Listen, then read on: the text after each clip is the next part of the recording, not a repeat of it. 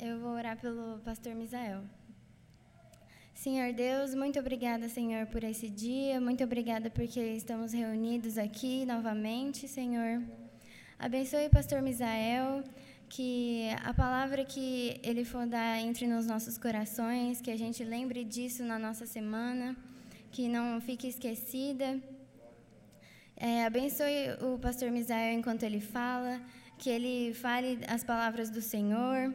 Que ele fale para os nossos corações, para nossa mente, e que ele nos abençoe com a palavra, Senhor. E muito obrigada por essa noite. Em nome de Jesus, amém. Amém.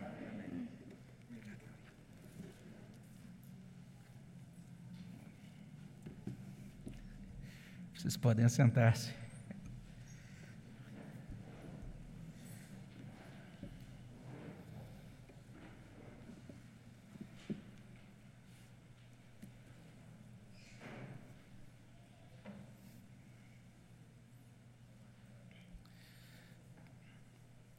Bem, primeiramente, quero cumprimentar a todos com graça e paz do Senhor Jesus Cristo. É muito bom a gente poder estar reunido aqui, tanto nós que estamos aqui é, presencialmente, como você que está aí na sua casa. Receba aí os nossos cumprimentos, que Deus abençoe ricamente a sua vida. A gente sempre aproveita nesses momentos, quando a gente cumprimenta quem está em casa, para dizer que se você está é, participando pela primeira vez ou já tem acompanhado algumas semanas aí é, pela internet, é, acompanhando especialmente pelo canal do YouTube, aproveite para se inscrever no nosso canal e é, dar aí o joinha na, no vídeo.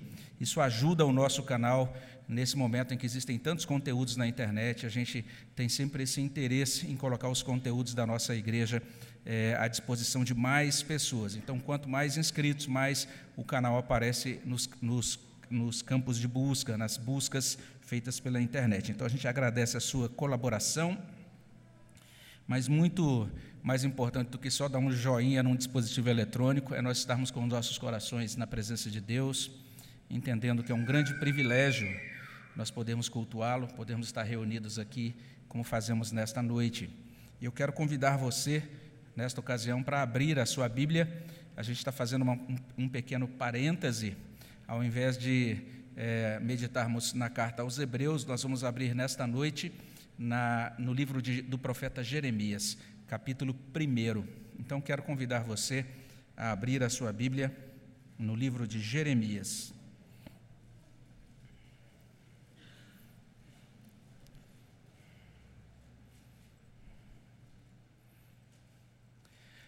Nós vamos ler Jeremias, capítulo 1, a partir do verso 1 até o versículo 10. Então, se você encontrou aí, eu convido você a fazer a leitura. Vamos ler juntos esse trecho da palavra do nosso Deus, livro do profeta Jeremias, de 1, a, é, capítulo 1, de 1 até 10. Vamos ler juntos? Palavras de Jeremias, filho de Ilquias, um dos sacerdotes que estavam em Anatote, na terra de Benjamim.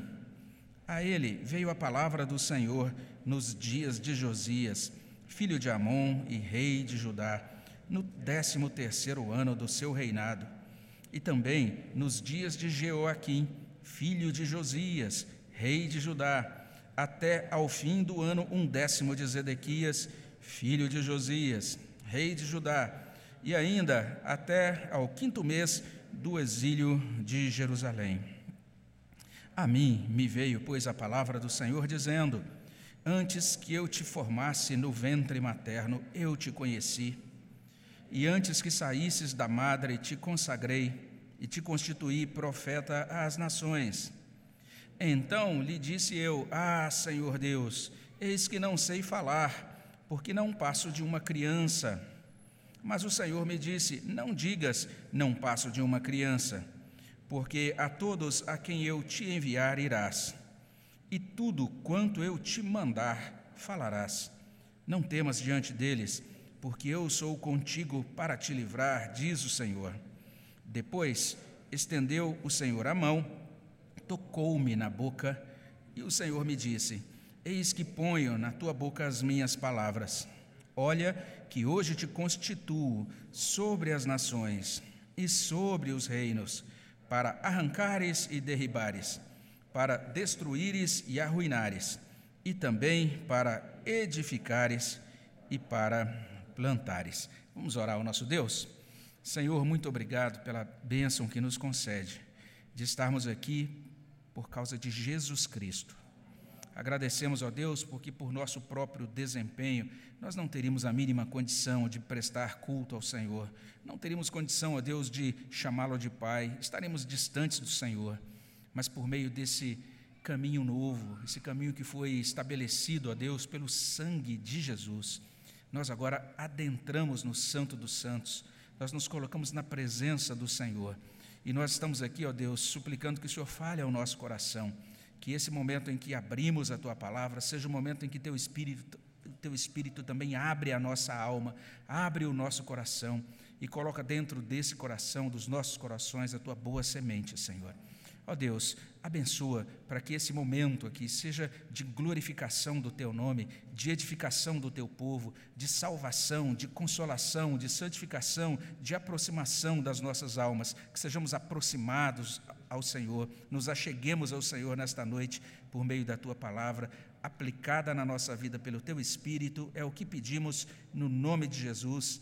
Amém, Senhor Deus. Nas igrejas presbiterianas, o quarto domingo do mês de julho é sempre separado para celebrar o Dia do Adolescente Presbiteriano. Isso é assim porque a primeira União Presbiteriana de Adolescentes, a primeira UPA, foi organizada em julho de 1967, ou seja, aqueles adolescentes que inauguraram a primeira UPA hoje já são avós ou alguma coisa assim, né? Mas é, foi ali que, ali que nasceu esse trabalho. Caso você esteja chegando agora à nossa igreja, começando a frequentar uma igreja presbiteriana do Brasil, você precisa entender então que essa união, isso que a gente chama de união presbiteriana de adolescentes, é o ministério voltado para pessoas de 12 a 18 anos. Então, essa é a nossa UPA, a nossa União Presbiteriana de Adolescentes. Então, se você está nessa faixa etária aí, entenda que a nossa igreja é a igreja para você. Você deve é, integrar-se ao trabalho, ao ministério de adolescentes que é realizado nesta igreja. E se você é pai de adolescentes, se você tem filhos adolescentes, então entenda que a nossa igreja é a igreja para a sua família. É uma oportunidade para você entrar em contato com o nosso Ministério de Adolescentes. E aí eu já estou divulgando aqui esse número, né, o, o número do diácono Wellington e da Damares, é o 17992207668. É, entre em contato, se informe, se aproxime desse Ministério de Adolescentes, desse trabalho que tem sido feito aqui na nossa igreja. Nós entendemos que os adolescentes são muito importantes. A gente vê nesse texto aqui, a gente vai entender isso melhor à medida que a gente conhecer esse chamado de Jeremias, e eles têm sido grande bênção na nossa igreja. É, eu estou querendo até propor uma votação para, de repente, a gente ter os adolescentes liderando a liturgia todo domingo, porque vocês viram como eles conduzem a liturgia? É, é demais, é, é uma coisa encantadora. Então, que Deus possa abençoar ricamente a nossa UPA, a Laura, que está aqui representando os adolescentes, e todo o nosso corpo de adolescentes da igreja. E nessa noite em que a gente está agradecendo a Deus pelos adolescentes, a gente também está se ajuntando ajuntando aqui ao nosso agradecimento também a nossa súplica, pedindo que Deus fale conosco sobre o chamado dele para as nossas vidas. Então a ideia é a gente meditar junto sobre chamado. Nós terminamos de ler um texto em que um profeta foi chamado por Deus.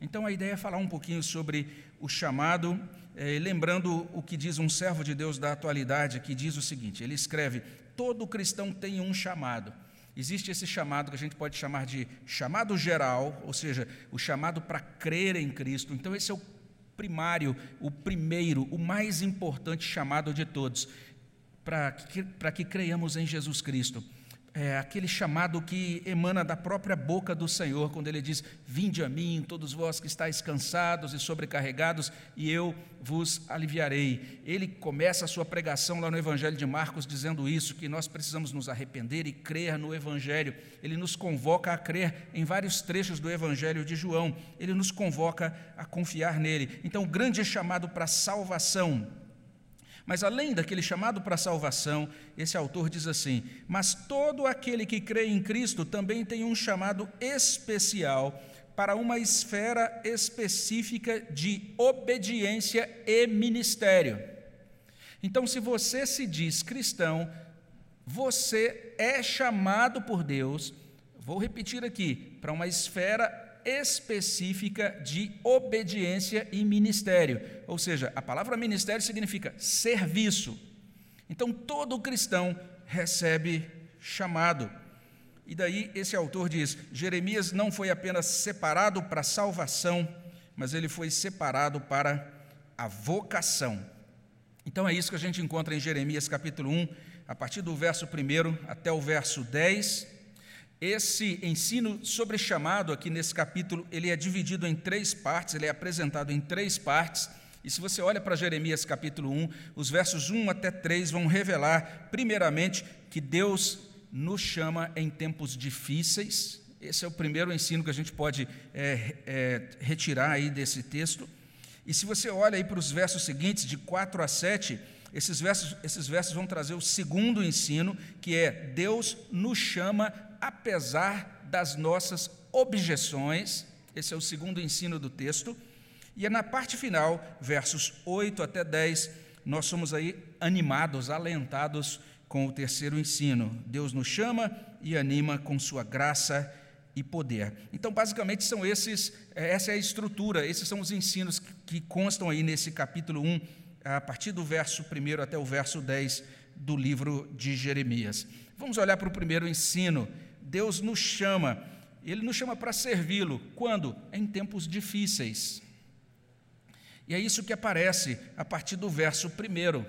O verso 1 traz informação sobre a família do profeta Jeremias, diz que ele provinha de uma família religiosa, ele era, ele era filho de um sacerdote ele também morava em uma cidade modesta, de relativa importância na história bíblica, mas uma cidade modesta, que ficava situada a cerca de 5 quilômetros da capital, 5 quilômetros de Jerusalém, na parte noroeste de Jerusalém. O texto diz assim: Palavras de Jeremias, filho de Ilquias, um dos sacerdotes que estavam em Anatote, na terra de Benjamim. Os versos 2 e 3 vão trazer agora uma palavra sobre esse cenário mais amplo, né? sobre o tempo, sobre o contexto do ministério de Jeremias. E aí tem todas essas informações, esses nomes meio complicados aí para a gente, né? Não é muito emocionante, às vezes a gente lê esses nomes diferentes e esses dados históricos todos, mas olha só, aí ele veio a palavra do Senhor nos dias de Josias, filho de Amon, rei de Judá, no 13 terceiro ano do seu reinado, também nos dias de Jeoaquim, filho de, de Josias, rei de Judá, até o fim do ano um décimo de Zedequias, filho de Josias, rei de Judá, e ainda até o quinto mês do exílio de Jerusalém. O que, que isso está dizendo? Está dizendo que Jeremias serviu ao Senhor desde o décimo terceiro ano do reinado de Josias, ou seja, ele começou a servir o Senhor no ano 626 a.C., e ele prosseguiu seguindo, servindo ao Senhor naquele ministério específico, pelo menos até cinco meses do início do exílio é, isso mesmo, cinco, cinco meses do início do exílio. Então, ano 586. Isso quer dizer que ah, Jeremias foi fiel ao chamado que ele recebe aqui no capítulo 1 por mais de 40 anos. Porque depois daquele tempo do exílio, depois do início do exílio babilônico, é, fica registrado que o próprio Jeremias foi exilado no Egito, re realizou um ministério lá e ali ele morreu. Então, é, nós temos essa, esses anos, essa datação, 40 anos de serviço, 40 anos de dedicação. Isso que está acontecendo aqui mudou de fato a vida de Jeremias. Ele se dedicou a Deus durante mais de quatro décadas até a sua morte. E temos também os nomes dos reis. E aí você tem esses reis mencionados aí. Esses reis situam historicamente e também mostram o quanto que a situação política, o quanto a, a situação dentro do reino de Judá estava conturbada. E tem um estudioso do texto que ele vai a nos ajudar a nos situar. Ele vai dizer o seguinte: ele escreve: Jeremias viveu quando a pequena Israel era jogada de lá para cá por três grandes superpotências: a Assíria ao norte, o Egito ao sul, a Babilônia ao leste.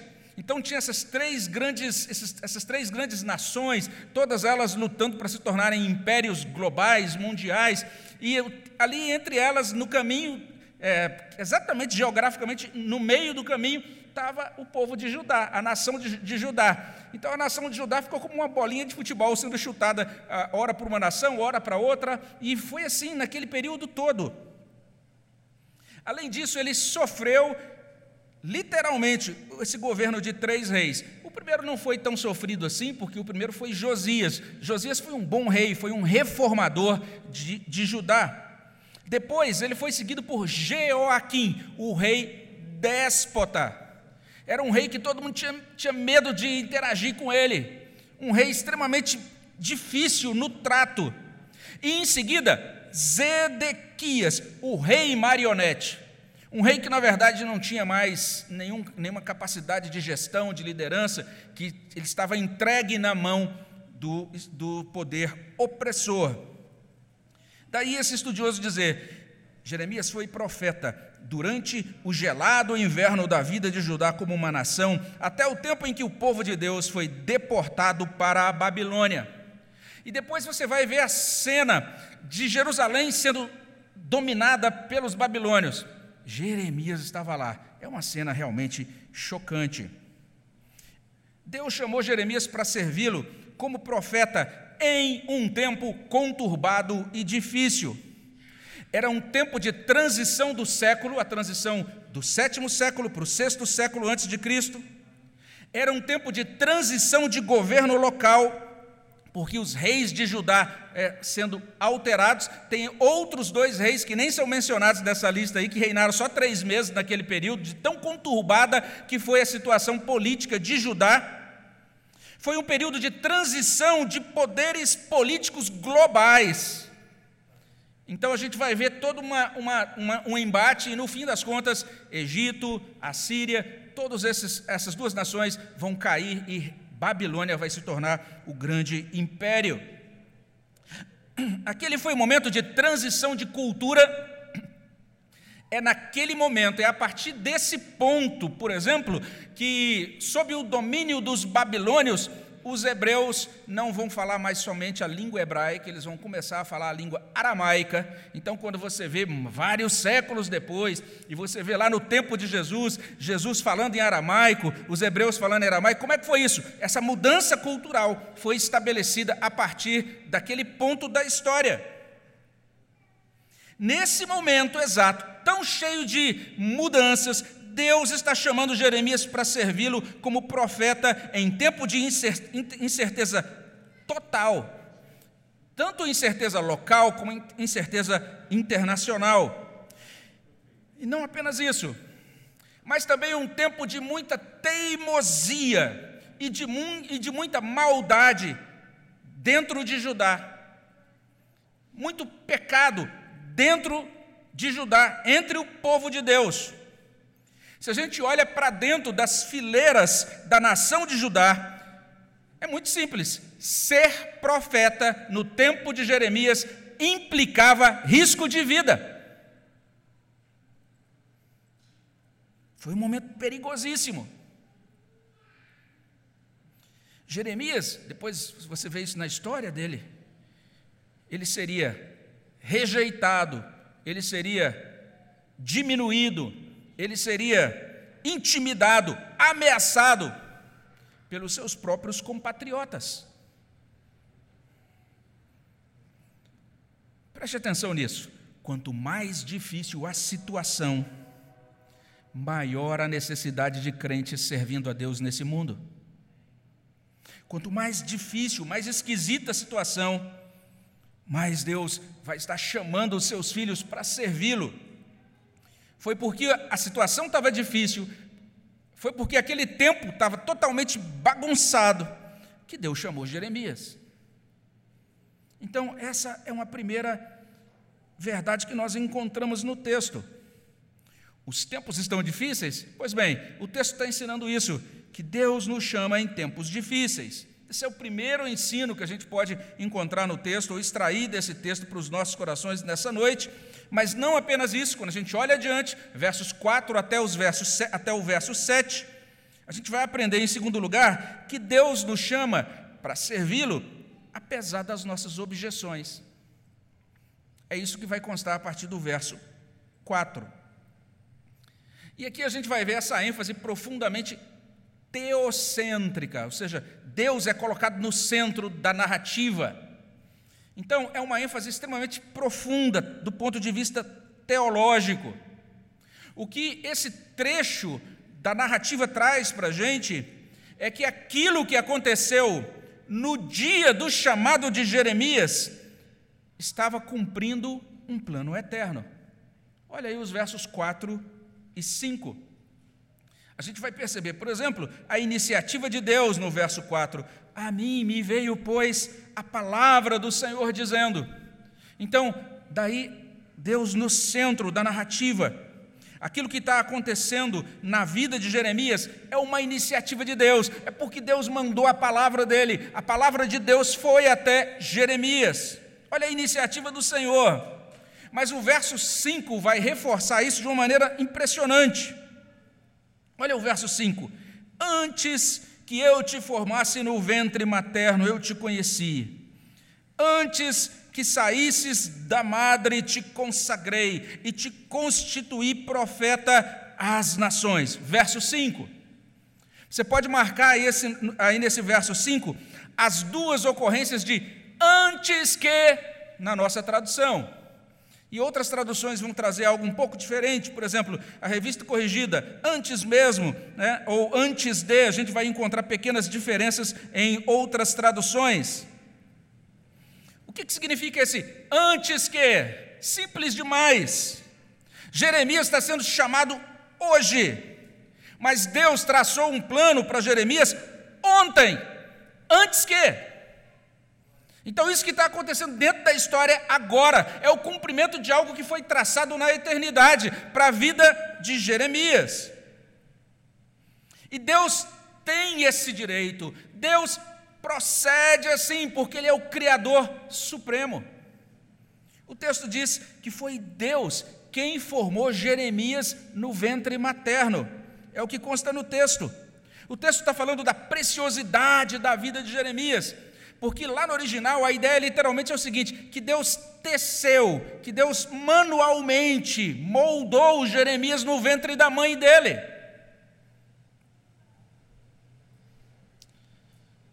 Mas tem mais coisa interessantíssima aqui. Se você prestar atenção no texto, o texto está mencionando a doutrina da eleição.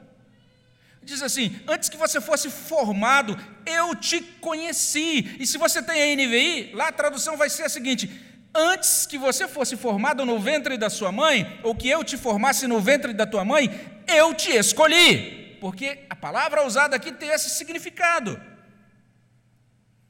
A gente lembra um pouquinho disso que é mencionado quando a gente olha para o texto de Romanos capítulo 8. E lá o apóstolo Paulo menciona essa doutrina da eleição, ele diz assim: Porquanto aos que de antemão conheceu, também os predestinou para serem conformes à imagem de seu filho, a fim de que ele seja o primogênito entre muitos irmãos, e aos que predestinou, a estes chamou. É exatamente isso que está acontecendo com Jeremias. Deus o conheceu, Deus o escolheu lá atrás, antes de. E agora, num determinado momento da história, Deus envia a palavra dele e chama Jeremias dentro da história. Deus escolheu Jeremias livremente. Deus decidiu conhecê-lo. Deus decidiu estabelecer um relacionamento com ele como Senhor, como Salvador dele. Deus escolheu Jeremias não baseado nos merecimentos ou nas capacidades dele. Deus fez isso unicamente pelo seu propósito e poder soberano. Deus elegeu Jeremias para a salvação, mas Deus elegeu Jeremias para o serviço a Ele nessa terra e na eternidade. Então é isso que Deus está colocando para Jeremias: Jeremias, eu te conheço muito antes de você se conhecer, eu te conheço muito antes de você nascer, e mais, fui eu que moldei você no ventre da sua mãe. Eu não sei se você consegue perceber a grandeza disso. E Deus vai dizer que também, lá atrás, Ele o consagrou e o constituiu. Diz assim: Eu te consagrei. E a palavra consagrar significa você pega, tira um objeto do seu uso comum e agora você separa aquilo para o uso sagrado. Deus está dizendo: é isso, foi isso que eu fiz contigo. Antes de você nascer, eu já fui em você e disse: esse aqui está separado. Ele está consagrado, separado para mim, para uso sagrado, para minha glória. E ele diz: Eu te constituí. A revista corrigida traz: Eu te dei por profeta. Outras traduções trazem: Eu te designei para a missão de profeta para as nações, antes de você ser formado. Então, antes que, na eternidade, como é explicado no Novo Testamento, Deus separou Jeremias para si, para ser dele, para ser um salvo, um cristão, um crente.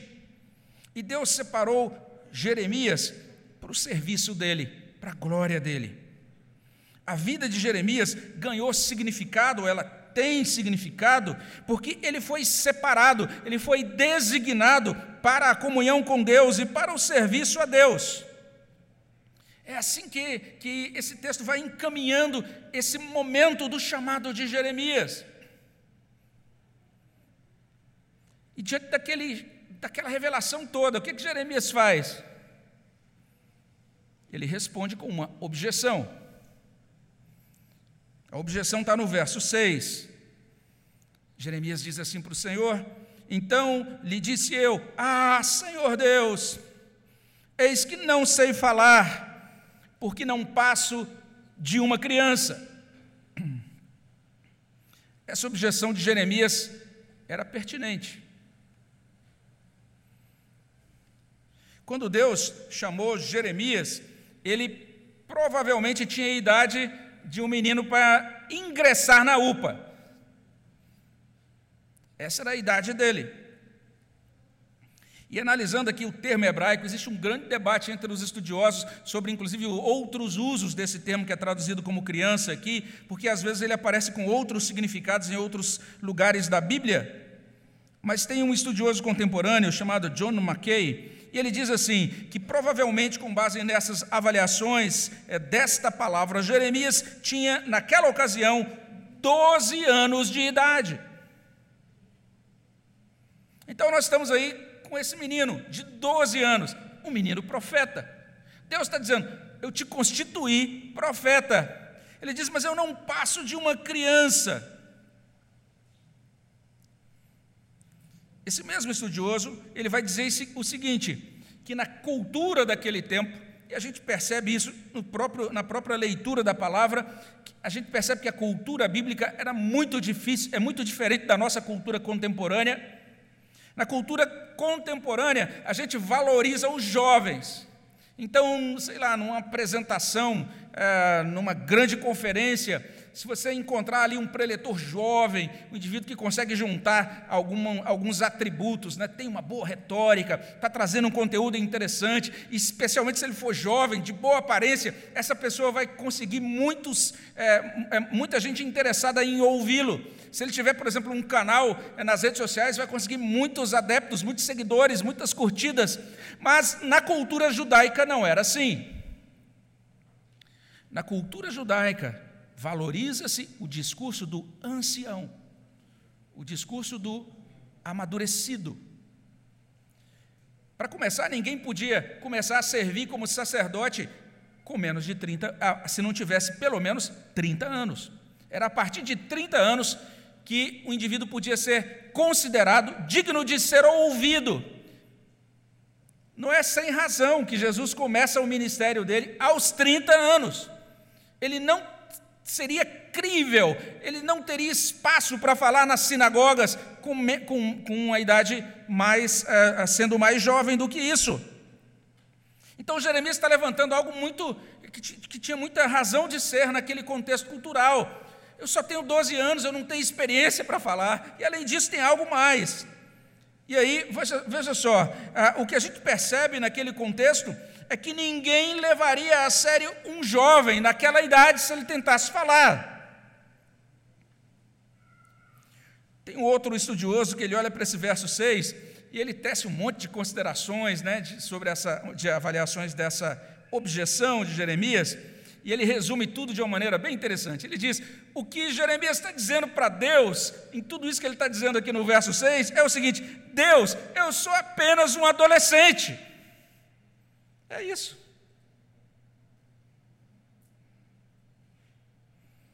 Jeremias responde ao chamado de Deus com uma objeção, e das boas.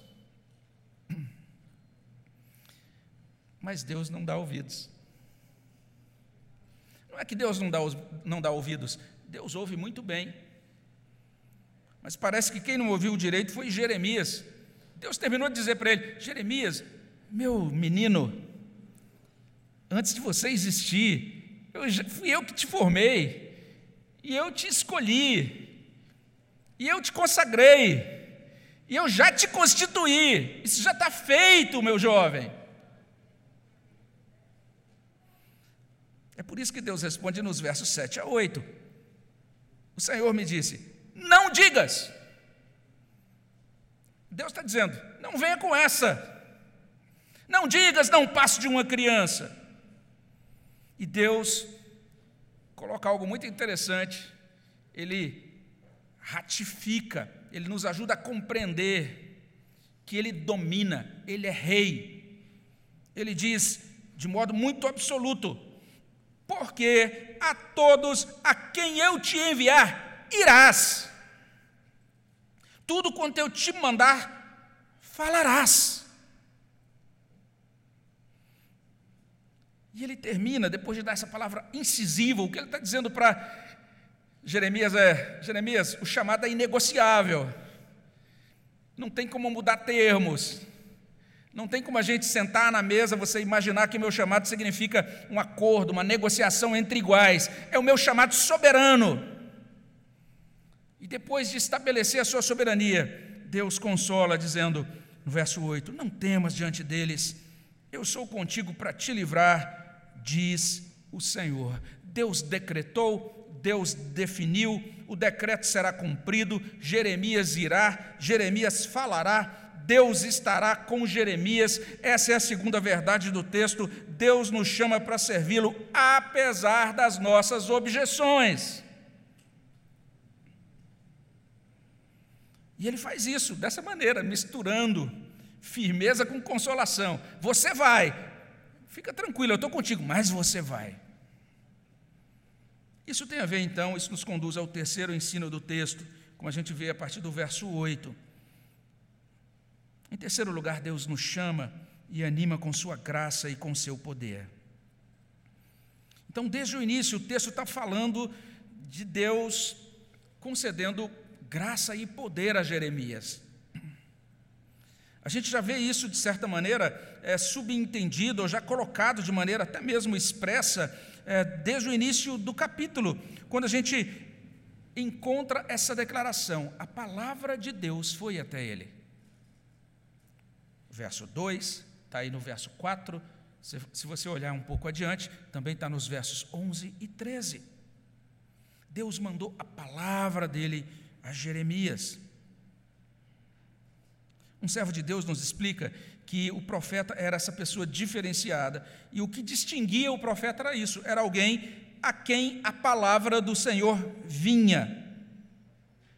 Mas era muito diferente só das meras dos sentimentos subjetivos que a gente tem hoje. Literalmente, Deus tornava aquela pessoa diretamente consciente da avaliação divina da situação em curso. Então, o profeta, como Jeremias, ele podia dizer: Isso está acontecendo, e Deus me diz que está acontecendo por essa razão, por essa razão, por aquela razão. O sentimento de Deus para com vocês agora é esse, esse e esse. E ele podia dizer com toda clareza, porque ele tinha recebido a palavra de Deus, infalível. Não era sujeita a múltiplas interpretações. Todo mundo entendia uma coisa só. Não era uma coisa que dependia de cada um subjetivamente é sentir ou fazer prover um, um sentido oculto ou pessoal. o profeta recebia informações sobre aquela situação, sobre as perspectivas futuras para a nação, e isso ia além de qualquer coisa que ele pudesse dizer com base no discernimento humano. Decorria da revelação de Deus, direta, dada ao profeta. Então Jeremias está recebendo isso, algo muito diferenciado, confirmação da graça de Deus e do poder de Deus sobre ele. A gente percebe também essa graça de Deus na vida de Jeremias pela comunhão, pelo modo como Deus falava diretamente com ele. Leia depois aí o trecho, o texto, versos 4, 7, 9. Você vai encontrar no texto literalmente isso, Deus falando. No verso 4, veio a palavra do Senhor dizendo: Olha mais adiante, no verso 7, o Senhor me disse. Olha lá no verso 9, o Senhor me disse. Se você olhar isso mais até o final do capítulo, você vai perceber já também nos versos seguintes. No verso 12, disse-me o Senhor. No verso 14, disse-me o Senhor. Olha a comunhão que Deus concedeu a esse homem, a esse menino, a esse adolescente. Deus falava diretamente a ele.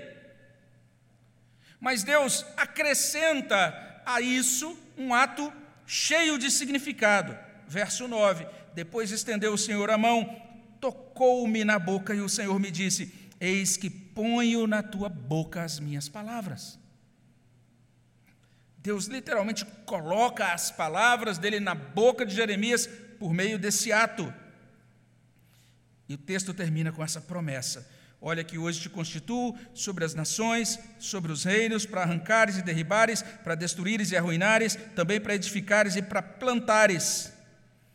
E os versos 11 até 19, que a gente não vai olhar aqui, de certa maneira vão ratificar, confirmar isso, com duas visões. A gente não vai olhar para essas visões, não, vai não vamos expor, não vamos é, pregar sobre essas visões aqui a partir do verso, do verso 11.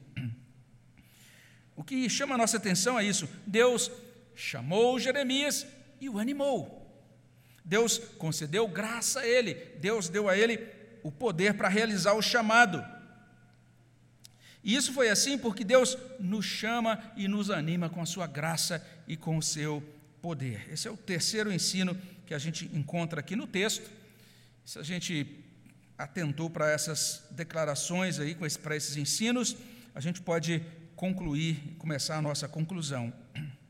Então, só recapitulando, Deus nos chama em tempos difíceis, Ele nos chama apesar das nossas objeções, Ele nos chama e nos anima com graça e com poder. Algumas coisas podem ser ditas, é, vamos tentar ver o, o, que, o que consta aqui como verdade é, de doutrina para a gente e também de verdade prática. A primeira verdade que a gente pode extrair daqui, em termos de aplicação, é que Deus usa vidas simples. Essa é a primeira verdade. Deus usa a vida desse rapaz. Esse rapaz não era de uma família influente, ele era filho de sacerdote, mas ele não morava em Jerusalém, morava ali nas imediações, na cidade de Anatote, era ali que a família dele é, se posicionava. Então, ele era uma pessoa da periferia, vamos dizer assim, de Jerusalém. Ele também era da periferia do chamado poder religioso daquela época. E a gente, a gente faz a seguinte pergunta: como é que surgiu a UPA? Como é que surgiu essa união presbiteriana de adolescentes? Começou assim. Igreja Presbiteriana do Rio de Janeiro, tinha lá o horário do culto, e aí, o que acontecia? Acontece, não é, aquilo que acontecia naquela época não é bem o que acontece hoje, né? Mas a maioria dos pais chegava muito cedo para o culto e trazia os seus filhos. Então, antes do culto, tinha várias famílias já na igreja com os seus filhos adolescentes. Deus tocou no coração de uma irmã simples chamada Dorcas Araújo Machado. E ela começou a olhar para aquela situação e começou a olhar para aqueles adolescentes. E Deus tocou no coração dela. E ela entendeu: Deus está me movendo a fazer alguma coisa por esses adolescentes.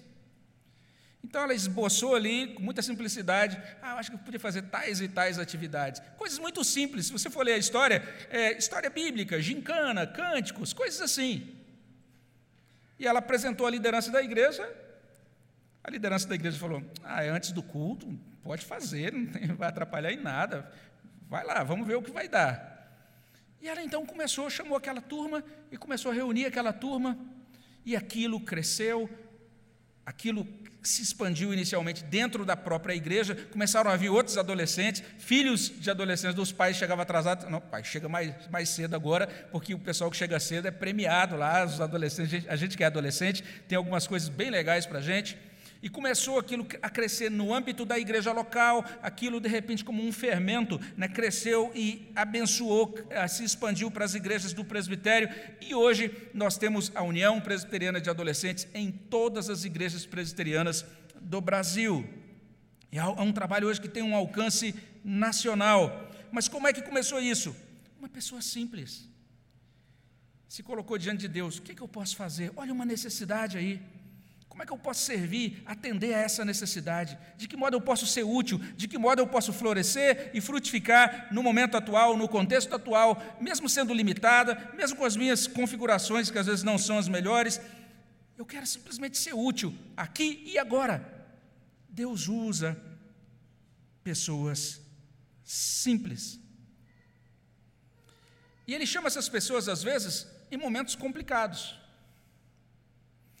O chamado dele não vem quando tudo está bem, ou quando tudo está está muito confortável, ou quando você diz, agora eu descobri que eu tenho 60 horas livres na semana, não sei o que fazer. Aí Deus diz, ah, use 10 horas para a igreja. Não é assim normalmente o chamado.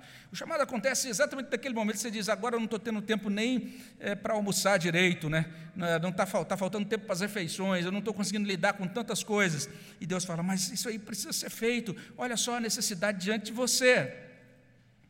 Ou então você fala, não, mas agora é um tempo ruim, é um tempo de pandemia, e eu fico preocupado com tanta coisa, e eu tenho que checar lá as estatísticas nove vezes no dia de como é que está a contaminação e também a vacinação, e checar os gráficos, e eu também estou deprimido, eu também estou triste, eu também estou chateado, ou então minha renda diminuiu, ou então agora eu não sei se eu vou estar no emprego semana que vem, ou no mês que vem, ou então já realmente já sei que eu não estou mesmo, já fui demitido semana passada, e você tem problema de família, e recebe a ligação do outro parente que está doente e que está pedindo oração, e você descobre que de repente um, uma pessoa muito querida sua, de repente foi chamada aí para a presença, foi chamada para a presença de Deus, faleceu por conta dessa enfermidade ou outra enfermidade, e são tantas coisas e tantas complicações, e você checa as redes sociais, e você percebe que tem uma grande disputa, o país está rasgado em não sei quantos pedaços, e fala, esse momento está tão complicado, eu não tenho cabeça para fazer nada na igreja, o momento está difícil. Jeremias está nos ajudando a compreender que Deus é vivo e ativo no mundo. Deus toma pé das dificuldades do mundo. Deus vê a maldade, a confusão, as inseguranças do mundo. E Deus chama pessoas para servi-lo neste mundo, agora mesmo. Foi isso que ele fez com Jeremias. Estava tudo uma bagunça só. E Deus precisou de gente para servi-lo, de um menino para servi-lo no meio daquela bagunça. Quem aqui e agora está disposto a servir a Deus? Quem aqui e agora, nesse tempo, está disposto a ouvir e a obedecer ao chamado de Deus?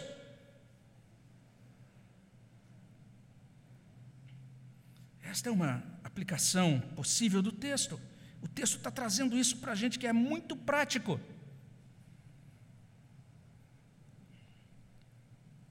Além disso, a gente pode, com base no texto, dizer o seguinte: Deus é o Senhor da vida. E Ele é o Senhor da vida de, uma, de um modo bem amplo, de um modo bem geral. E tem um estudioso que diz isso. Jeremias tinha pais biológicos, é claro, mas o próprio Deus o moldou, o próprio Deus o teceu no ventre da sua mãe. E essa pessoa faz uma aplicação que eu achei muito tocante. Ele diz assim: dizer às crianças que perguntam de onde vêm os bebês e responder para essas crianças: olha, vocês vêm de Deus, os bebês vêm de Deus. esse autor diz: Isso é boa teologia e não é má ciência.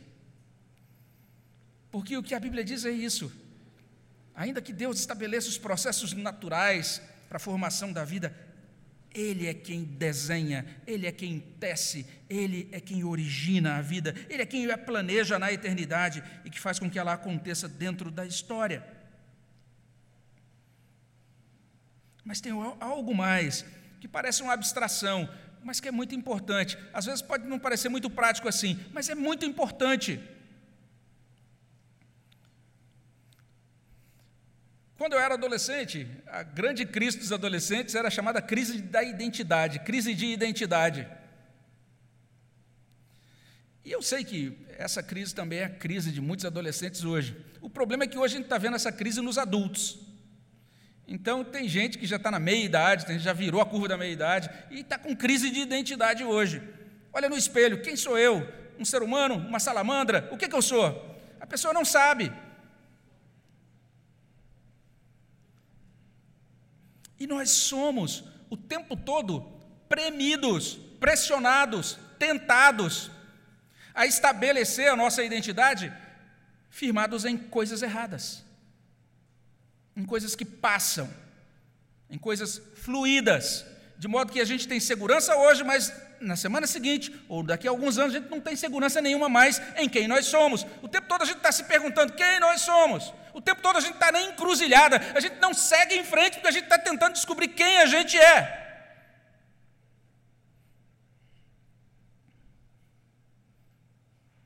O texto de Jeremias está nos ajudando a compreender que nós já está definido quem nós somos antes de nós nascermos. E de vez em quando a gente cita aqui uma Bíblia, uma é, não é uma tradução, né? É, é uma versão livre das Escrituras chamada A Mensagem. Essa versão ela foi produzida por um irmão chamado Eugene Peterson, pastor presbiteriano que faleceu há poucos anos, mas o nosso irmão, pastor Eugene Peterson, escreveu um livro sobre Jeremias que é impressionante, intitulado Corra com os Cavalos. Se você encontrar esse livro aí, está aí uma, uma sugestão que eu te dou, de boa leitura. E nesse livro, meditando aqui sobre esse, esse capítulo 1 de Jeremias, o nosso irmão, Dr. Peterson, diz o seguinte: preste atenção nisso, olha o que ele diz. Minha identidade não começa quando eu começo a me entender. Há algo anterior ao que eu penso sobre mim. Isso significa que tudo o que eu penso, tudo o que eu sinto, é por natureza uma reação. E aquele a quem eu reajo é Deus. Eu nunca falo a primeira palavra. Eu nunca faço o primeiro movimento. A vida de Jeremias não começou com Jeremias. A salvação de Jeremias não começou com Jeremias. A verdade de Jeremias não começou com Jeremias. Ele entrou no mundo no qual as partes essenciais da sua existência já eram história antiga. Isso é lindo. No dia que você nasceu, as partes essenciais da sua vida já eram história, porque Deus já havia traçado, estabelecido. Essa é a verdade. E aí ele conclui dizendo isso isso também é verdadeiro com respeito a nós. Então, essas palavras que Deus disse para Jeremias, logicamente guardadas as devidas proporções, porque o chamado que ele tem para nós é específico. Para Jeremias, o chamado é: você vai profetizar no reino de Judá, nesse tempo bagunçado aí, até chegar ao exílio da Babilônia. O chamado dele para mim é outro, para você é outro. Deus tem vocações específicas, particulares para cada cristão. Mas a gente precisa entender isso. Quem eu sou? Eu sou aquilo que Deus estabeleceu na eternidade. Quem eu sou? Eu sou aquele que Deus decidiu escolher. Quem é você? Você é aquele que Deus, na eternidade, já consagrou, já separou para Ele. Você é aquele que Deus já constituiu, Ele já disse: Você vai ser isso para mim. Olha que coisa bela, parece uma abstração, mas isso resolve toda a crise de identidade. Então, se olhe no espelho, não fique muito focado na imagem, apenas declare com tranquilidade: Eu sou quem eu sou pela graça de Deus, eu sou quem eu sou em Deus, eu estou em Cristo, estou nele. Aí, ainda uma aplicação. A que Deus chama, e aqueles a quem Ele chama, Ele ajuda, anima e reveste de poder para realizar o seu trabalho até completar a missão. Foi isso que Deus fez com Jeremias. E aí a gente pensa no moto, moto da UPA. Se você nem sabia que a UPA tinha moto, né, não precisa procurar no estacionamento, mas é o lema né, da UPA. Olha que lema lindo. Ao Mestre sejamos fiéis, nas trevas sejamos luz, nas lutas sejamos fortes, servindo ao Senhor Jesus. Isso se aplica totalmente ao ministério de Jeremias. Ele fez exatamente isso, ele caminhou exatamente desse jeito na vida. Mas eu quero só chamar sua atenção agora para um último dado sobre Jeremias, para que a gente, com esse dado, encerre a nossa pregação de hoje. E agora, eu vou pedir para você abrir sua Bíblia no livro de Jeremias em outro lugar, tá bom? Então, por gentileza, abra um pouquinho aí o seu livro, a sua Bíblia em Jeremias 37. A gente viu o chamado, o início, o menino de 12 anos. Agora nós vamos encontrar o homem de provavelmente 52 anos, por aí. Jeremias 37, 21. E olha o que diz lá. Vamos ler juntos, você encontrou? Leia comigo. Jeremias 37, 21. Então ordenou o rei Zedequias que pusessem a Jeremias no átrio da guarda. E cada dia deram-lhe um pão da rua dos padeiros. E assim ficou Jeremias no átrio da guarda. Vamos pensar no ministério de José terminando a vida ou completando seu ministério como o vice-governador do Egito. Ou vamos pensar no ministério de Daniel, que também viveu aí nessa época, mas ele foi levado à corte, serviu ali junto de Nabucodonosor, depois de outras figuras importantes, de outros imperadores, sempre distinguido, sempre protegido, sempre exaltado diante dos seus opositores, é o que a gente vê no livro de Daniel. Era o propósito de Deus para Daniel, era o chamado de Deus para Daniel. Vamos pensar em Jeremias. Vou dar um exercício para você. Entre na internet e busque lá os profetas da Capela Sistina. Veja como Michelangelo pintou o profeta Jeremias. Olha a postura do corpo, olha o rosto de Jeremias, olha as mãos de Jeremias na pintura de Michelangelo. As cortinas estão se fechando, é o momento final. As tropas babilônicas estão avançando na direção de Jerusalém. Tem esse último rei marionete, Zedequias. Ele queria ouvir uma palavra boa de Jeremias, até chegou a chamá-lo: Jeremias, traz uma palavra para mim. E Jeremias foi Jeremias, fiel. A palavra desagradou o rei. Então o rei diz: manda esse profeta para o átrio da guarda. É o topo da realização profissional, é o fim da carreira, é o fim da missão.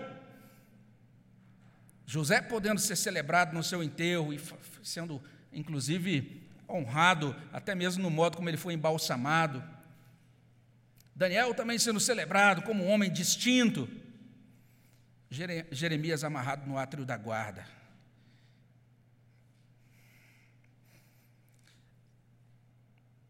Depois de 40 anos de serviço fiel a Deus, coube a Jeremias o pão dos padeiros, da casa dos padeiros.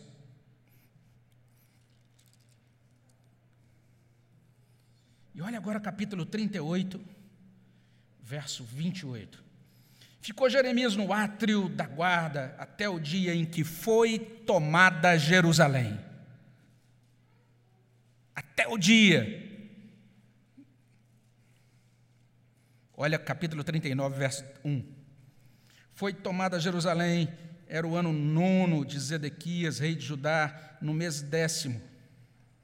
Quando veio Nabucodonosor, rei da Babilônia, e todo o seu exército contra Jerusalém e a cercaram. Se você olhar o verso 8, diz assim: estou no capítulo 39. Os caldeus queimaram a casa do rei, as casas do povo, derribaram os muros de Jerusalém, os mais do povo que haviam ficado na cidade, os, desertores que se entregaram a ele e os sobreviventes do povo. Fala então no verso seguinte, aí nesse verso, sobre o chefe da guarda que levou todo mundo cativo para a Babilônia.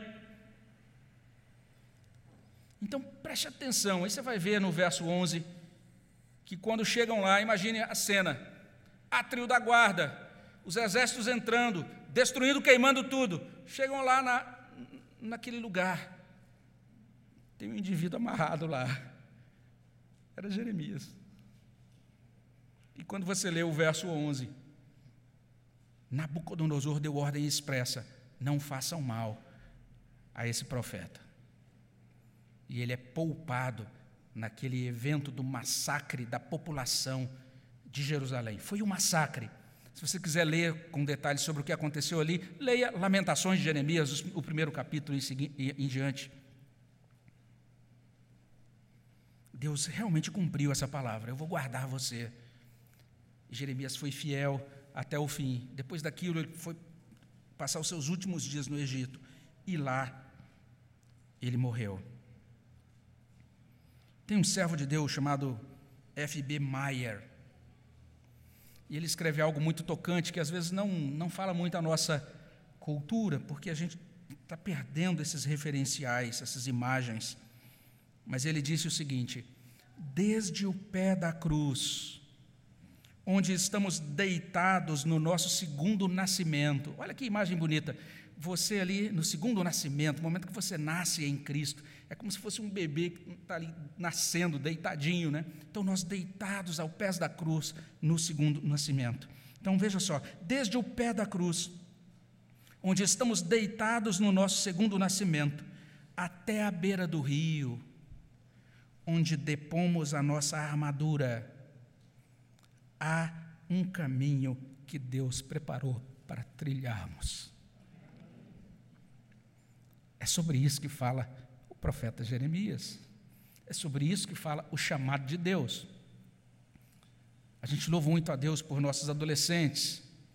E a gente suplica a Deus, Deus dá-nos mais adolescentes como Jeremias. Mas é importante que a gente que é adulto também diga: Deus, me ajude a ouvir o teu chamado. Me ajude, Senhor. Nós somos tão hábeis né, em fazer objeções, levantar objeções. Eu não estou servindo por isso, por aquilo, por aquilo. A gente levanta algumas coisas, a gente tem algumas coisas documentadas. Nós somos bons nas objeções. E Deus fala: não digas. Aquilo que eu determinei para você, você vai fazer. Que nós possamos sair daqui nesta noite nos colocando diante de Deus, dizendo: Senhor, é momento de parar de objetar e é momento de começar a louvar e começar a servir e começar a produzir o bom fruto que o Senhor designou para nós. Que Deus possa nos ajudar nessa direção e que nós possamos corresponder ao chamado dele com fidelidade até o fim. Amém, meus irmãos? Vamos orar. Abençoa, Senhor Deus, nossos corações. E assim como o Senhor concedeu fidelidade,